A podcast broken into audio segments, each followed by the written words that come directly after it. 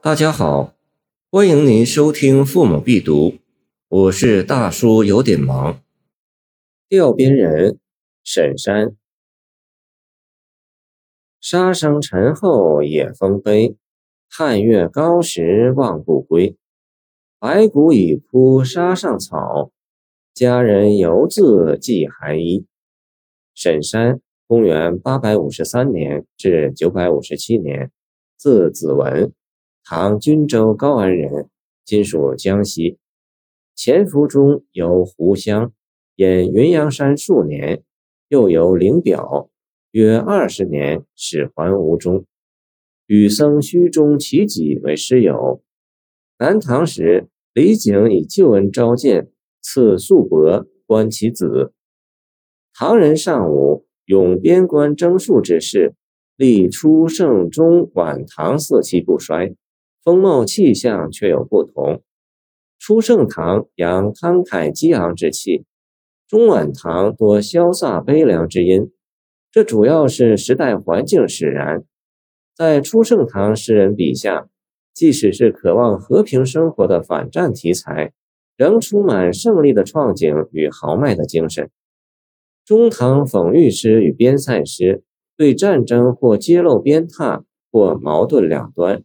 仍不失沉着庄重气度。至晚唐，国运诗脉不绝如缕。近黄昏的夕阳已无可挽回。如沈山调边人，气节力尽，悲苦满纸。日之西兮，牛羊下来。见《诗经·王风·君子于义》，已非田园风的牧歌，而是为战争祭坛的牺牲做弥撒了。平调这类题材一般有两种写法：出乎其外与入乎其内。前者冷，后者热；前者超脱，后者沉密；前者主理，后者主情；前者概括而深，后者具体而微。调边人明显属于后者。平调即自调也，一要有真实的环境，二要有真实的性情，三要有真实的感受。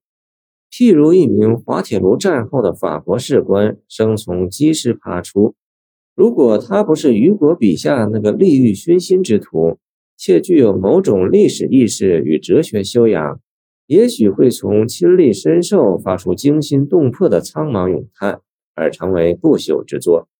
调边人亦可作如是观。杀声沉后也风悲，布列的血战刚刚结束。杀声从旷远的战场沉落，是大海退潮后的沉寂，夕阳坠海时的悲壮。天地间只要有些微响声，便会刺激难以承受的感官神经。起句从侧面下笔，一沉一野，于无声处写有声，于死寂间写流动，凝重透着空灵。汉月高时望不归，以汉代唐乃唐时惯例。此处则别蕴心意，至少有两点值得玩味：一是时间概念的伸展，如秦时明月汉时关，被专指一朝一代；二是战争胜负的暗示，此处原汉唐故地，而今却成番汉对垒战场，照应边人，且国势羸弱、武备松弛和败亡结局可想。有了以上时空纵横做铺垫。望字便赋予比一般征戍诗更深沉的历史内容与感情蕴含，不仅是盼望，也不局限于思妇征夫，而是弥漫全篇，笼罩浓重的绝望阴影。热望与绝望错综，生别与死离交叠，那才是人世间最大悲苦。三四句“白骨已枯沙上草，佳人犹自寄寒衣”。便是从望不归画出，白骨沙原草同枯，本属并列，改为动宾句式，两者互文生义，犹突出白骨不敏的长恨。寒衣枯骨是一对矛盾，集中对比书写，强化其误会与细节构成，更显示出诗的戏剧性与悲剧效应。是比较可怜归里月，长在汉家阳。见唐沈佺期杂诗，少妇城南欲断肠，征人击北空回首，见唐高适燕歌行。如果说存者团聚有日，死者魂归何时呢？与唐代陈陶的《陇西行》虽属同一构思，可怜无定河边骨，尽是春归梦里人。一乃判断，一为描述，一在梦里，一为实境，两者似又有不同。